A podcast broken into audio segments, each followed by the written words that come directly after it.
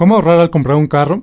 Comprar un carro es una compra muy importante y de largo plazo. Para muchos es la primera compra a crédito de varios años que van a hacer. Y sin embargo, en la emoción de comprar, mucha gente paga de más sin darse cuenta. ¿Cómo podemos evitar que esto pase?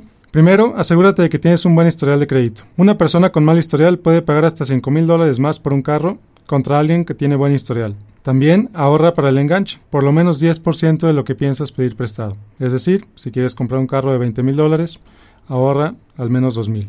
Obtén tu crédito antes de ir a la agencia o al lote. Compara términos y condiciones y escoge, sin ningún tipo de presión, el que más te convenga.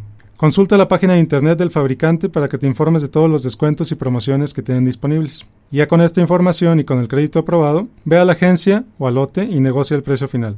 Esto es muy importante.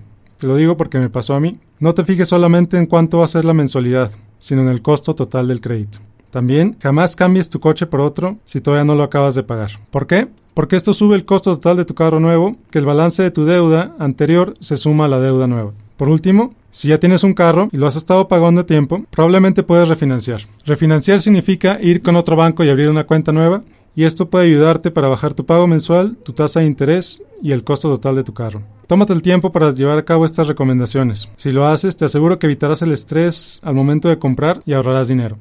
Bueno, pues Carla, eh, muchas gracias. Este es mi comentario de finanzas personales de la semana. Eh, soy Miguel Gómez para Noticias MBS.